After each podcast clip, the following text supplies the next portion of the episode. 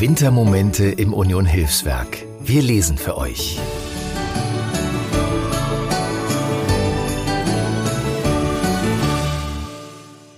Ich bin Carola Oswald.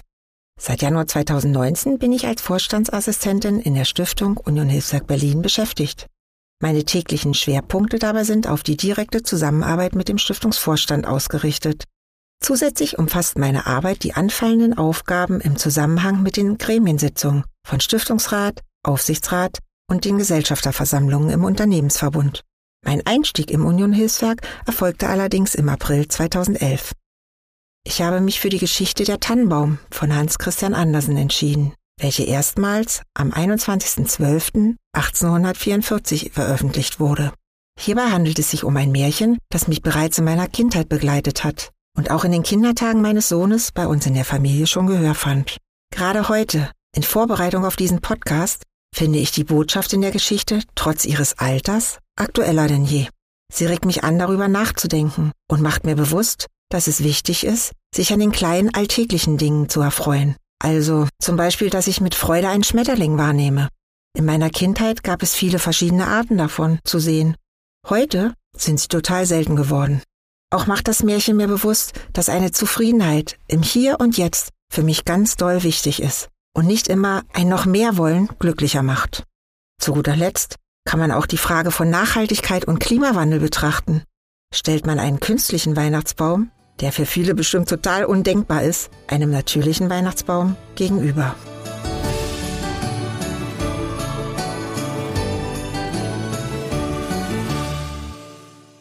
Der Tannenbaum von Hans Christian Andersen. Draußen im Walde stand ein niedlicher kleiner Tannenbaum. Er hatte einen guten Platz. Sonne konnte er bekommen, Luft war genug da, und ringsumher wuchsen viele größere Kameraden sowohl Tannen als auch Fichten. Der kleine Tannenbaum wünschte sich aber so sehnlich, größer zu werden. Er achtete nicht der warmen Sonne und der frischen Luft, er kümmerte sich nicht um die Bauernkinder, die da herumsprangen und plauderten, wenn sie herausgekommen waren, um Erdbeeren und Himbeeren zu sammeln. Oft kamen sie mit einem ganzen Topf voll oder hatten Erdbeeren auf einen Strohhalm gereiht. Dann setzten sie sich neben den kleinen Tannenbaum und sagten, Nein, wie niedlich klein der ist. Das mochte der Baum gar nicht gerne hören.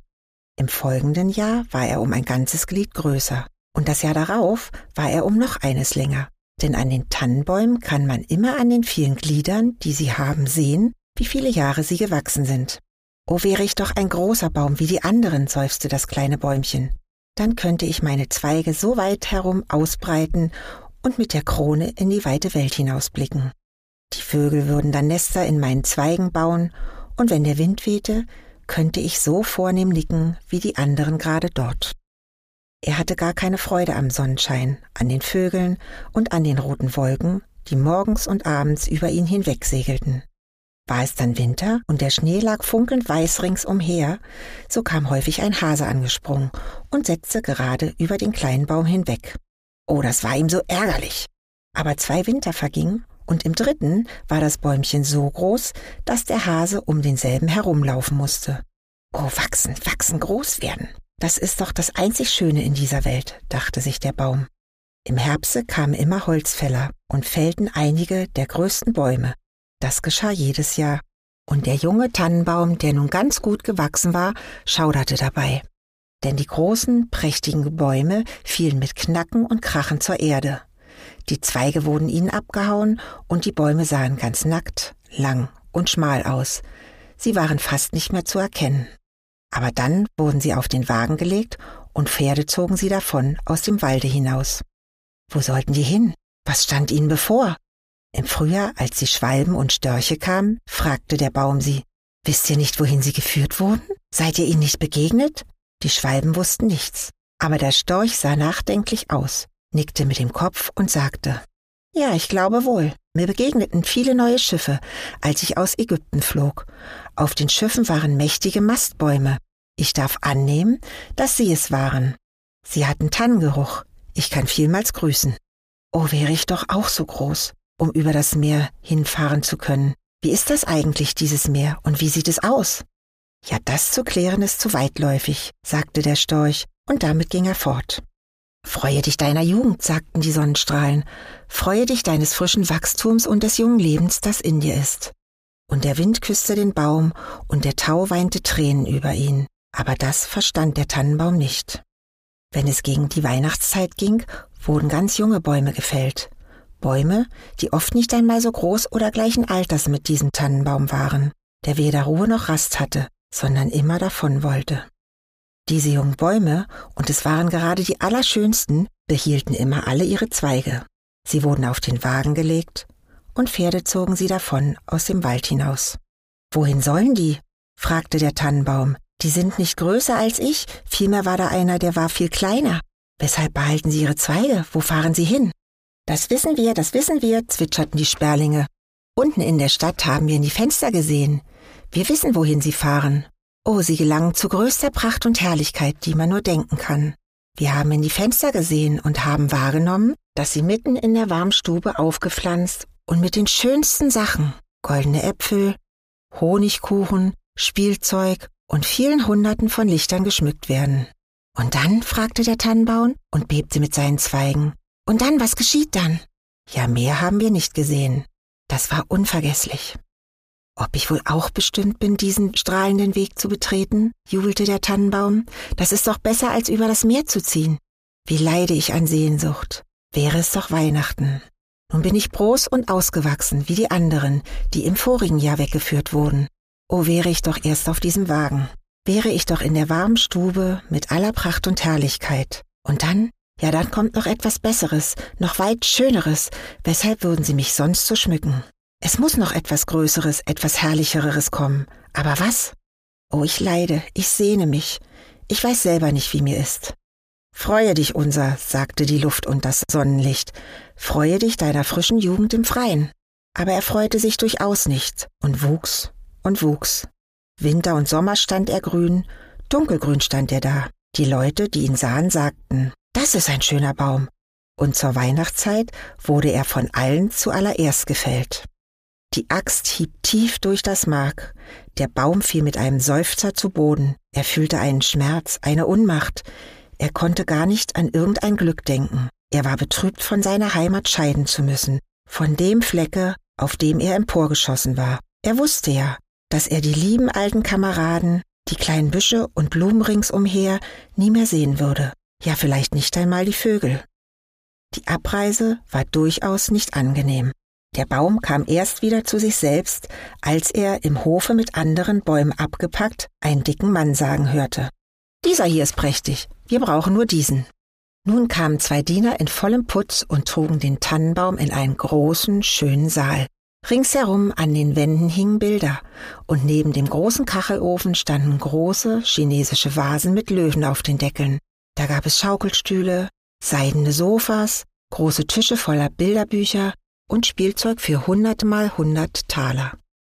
Wenigstens sagten das die Kinder, und der Tannenbaum wurde in ein großes mit Sand gefülltes Fass gestellt, aber niemand konnte sehen, dass es ein Fass war, denn es wurde rundherum mit grünem Zeug behängt und stand auf einem großen, bunten Teppich. Oh, wie der Baum bebte. Was wird nun wohl geschehen? Sowohl die Diener als auch die Fräulein schmückten ihn. An einem Zweig hängten sie kleine Netze, ausgeschnitten aus farbigem Papier. Jedes Netz war mit Zuckerwerk gefüllt. Vergoldete Äpfel und Walnüsse hingen herab, als wären sie festgewachsen, und über hundert rote, blaue und weiße Lichter wurden in den Zweigen festgesteckt. Puppen, die leibhaftig wie Menschen aussahen, der Baum hatte früher nie solche gesehen, schwebten im Grün, und hoch oben auf der Spitze wurde ein Stern von Flittergold befestigt. Das war prächtig, ganz außerordentlich prächtig. Heute Abend, sagten alle, heute Abend wird das strahlen. Oh, dachte der Baum, wäre es doch Abend, würden nur die Lichter bald angezündet. Und was dann wohl geschieht? Ob da wohl Bäume aus dem Walde kommen, um mich zu sehen? Ob die Sperlinge gegen die Fensterscheibe fliegen? Ob ich hier festwachse und Winter und Sommer geschmückt stehen werde? Ja, er riet nicht übel. Aber er hatte ordentlich Borkenschmerzen vor lauter Sehnsucht. Und Borkenschmerzen sind für einen Baum ebenso schlimm wie Kopfschmerzen für uns andere. Nun wurden die Lichter angezündet. Welcher Glanz! Welche Pracht! Der Baum bebte dabei mit allen Zweigen so, dass eines der Lichter das Grün anbrannte. Es senkte ordentlich. Gott bewahre uns, schrien die Fräulein und löschten es hastig aus. Nun durfte der Baum nicht einmal mehr beben. Oh, war das ein Grauen. Ihm war so bange, etwas von seinem Schmuck zu verlieren. Er war ganz betäubt von all dem Glanze. Und nun gingen beide Flügeltüren auf, und eine Menge Kinder stürzten herein, als wollten sie den ganzen Baum umwerfen. Die älteren Leute kamen bedächtig nach. Die Kleinen standen ganz stumm, aber nur einen Augenblick, dann jubelten sie wieder, dass es nur so schallte. Sie tanzten um den Baum herum, und ein Geschenk nach dem anderen wurde abgepflückt. Was machen die, dachte der Baum, was soll geschehen? Und die Lichter brannten bis dicht an die Zweige herunter, und je nachdem sie niederbrannten, wurden sie ausgelöscht, und dann erhielten die Kinder die Erlaubnis, den Baum zu pflücken. Oh, sie stürzten sich auf ihn, dass es in allen Zweigen knackte. Wäre er nicht mit der Spitze und dem goldenen Stern an der Decke befestigt gewesen, so wäre er umgestürzt. Die Kinder tanzten mit ihrem prächtigen Spielzeug umher, niemand sah nach dem Baum, ausgenommen das alte Kindermädchen, welches kam und zwischen die Zweige blickte, aber nur um nachzusehen, ob nicht doch eine Feige oder ein Apfel vergessen worden wäre. Eine Geschichte, eine Geschichte, riefen die Kinder und zogen einen kleinen dicken Mann zu dem Baume hin, und er setzte sich gerade unter denselben. Denn da sind wir im Grünen, sagte er, und der Baum kann besonderen Nutzen davon haben, zuzuhören. Aber ich erzähle nur eine Geschichte. Wollt ihr die von Ivede Avede oder die von Klumpe Dumpe hören, der die Treppe herunterfiel und doch zu Ehren kam und die Prinzessin erhielt? Ivede Avede schrien einige, Klumpe Dumpe schrien andere. Das war ein Rufen und Schreien. Nur der Tannenbaum schwieg ganz still und dachte, komme ich gar nicht mit? Werde ich nichts dabei zu tun haben? Er war ja mit gewesen, hatte ja geleistet, was er sollte. Und der Mann erzählte von Klumpe Dumpe welcher die Treppe herunterfiel und doch zu Ehren kam und die Prinzessin erhielt. Und die Kinder klatschten in die Hände und riefen Erzähle, erzähle. Sie wollten nur die Geschichte von Ivede Avede hören, aber sie bekamen nur die von Klumpe Dumpe. Der Tannenbaum stand ganz stumm und gedankenvoll. Nie hatten die Vögel im Walde dergleichen erzählt. Klumpe Dumpe fiel die Treppe herunter und bekam doch die Prinzessin. Ja, ja, so geht es in der Welt zu dachte der Tannenbaum und glaubte, dass es wahr sei, weil es ein so netter Mann war, der es erzählte. Ja, ja, der kann es wissen. Vielleicht falle ich auch die Treppe herunter und bekomme eine Prinzessin. Und er freute sich darauf, den nächsten Tag wieder mit Lichtern und Spielzeug, Gold und Früchten angeputzt zu werden.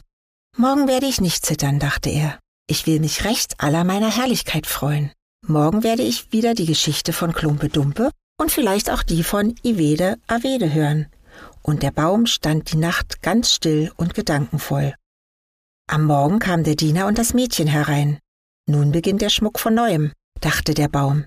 Aber sie schleppten ihn zum Zimmer hinaus, die Treppe hinauf und auf den Boden. Und hier, in einem dunklen Winkel, wo kein Tageslicht hinschien, stellten sie ihn ab. Was soll das bedeuten? dachte der Baum. Was soll ich hier wohl machen? Was mag ich hier wohl hören sollen? Und er lehnte sich an die Mauer und dachte und dachte. Und er hatte Zeit genug, denn es vergingen Tage und Nächte.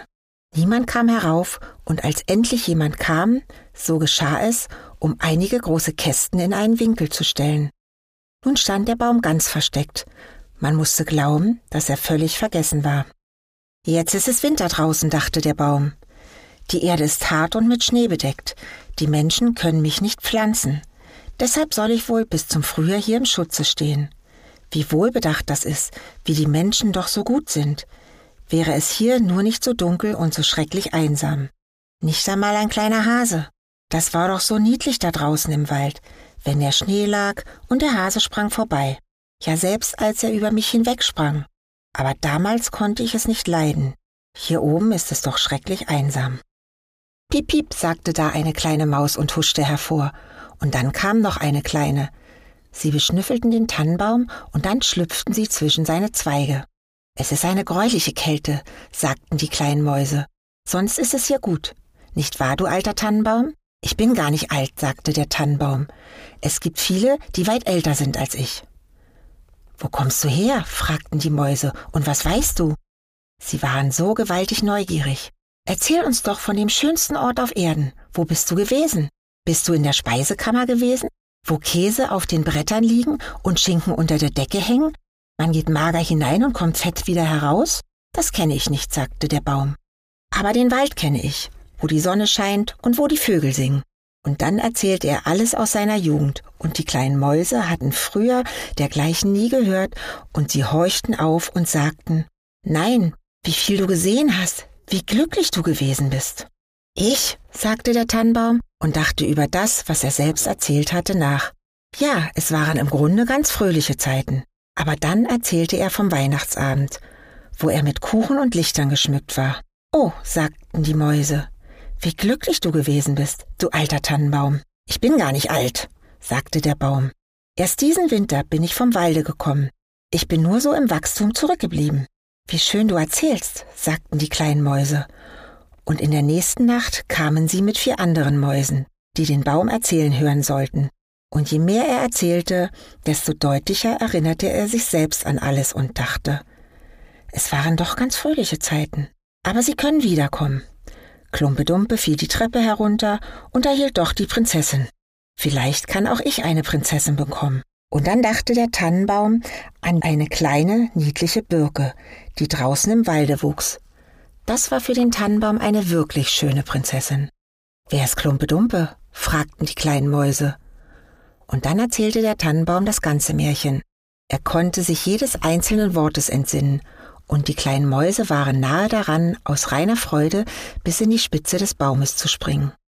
In der folgenden Nacht kamen weit mehr Mäuse und am Sonntage sogar zwei Ratten, aber die meinten, die Geschichte sei nicht hübsch.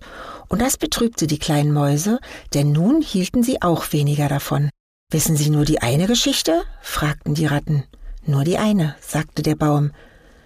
Die hörte ich an meinem glücklichsten Abend, aber damals dachte ich nicht daran, wie glücklich ich war.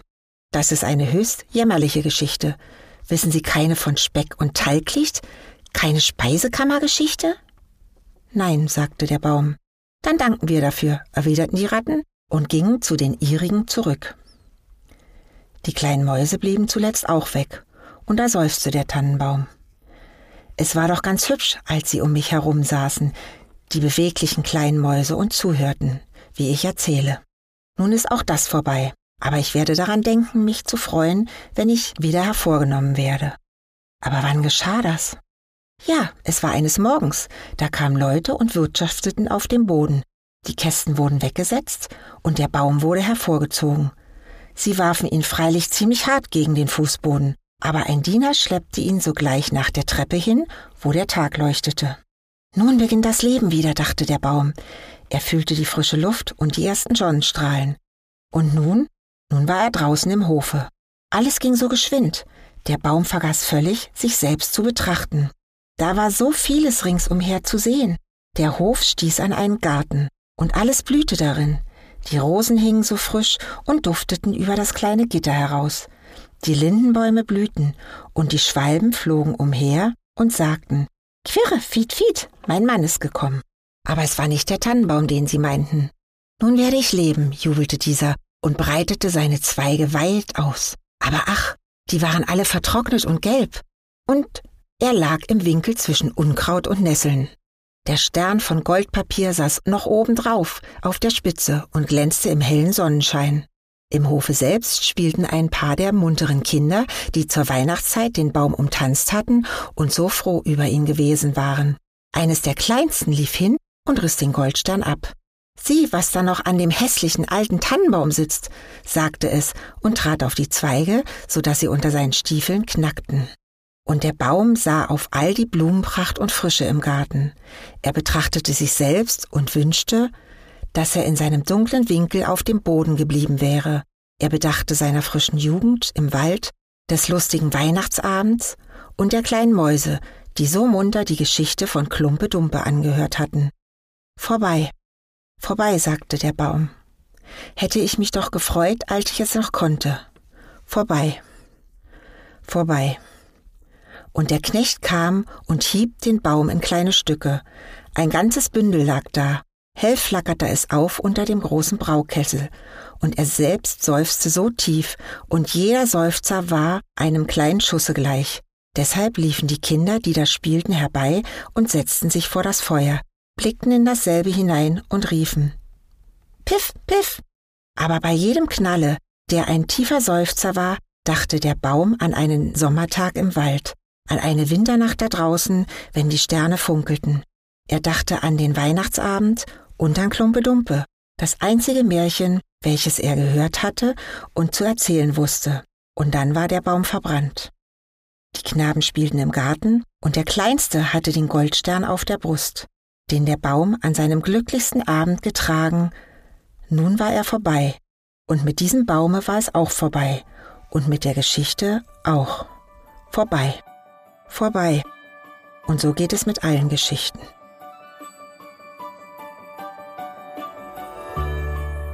Vielen Dank, dass ihr diesen einzigartigen Wintermoment mit uns geteilt habt. Die liebevoll ausgewählten Geschichten wurden erzählt von engagierten MitarbeiterInnen als ein Geschenk für euch. Ihr wollt uns weiter auf dieser Geschichtenreise begleiten? Dann abonniert unseren Podcast-Kanal, um keinen unserer Wintermomente aus dem Union Hilfswerk zu verpassen. Wenn auch ihr in dieser kalten Jahreszeit Menschen ohne Obdach ein Geschenk machen wollt, dann ist eine Geldspende eine effektive Möglichkeit zu helfen. Besucht unsere Website unter www.unionhilfswerk.de und klickt auf den Spendenlink, um einen Beitrag zu leisten. Danke für eure Unterstützung und bis zum nächsten Wintermoment im Union Hilfswerk.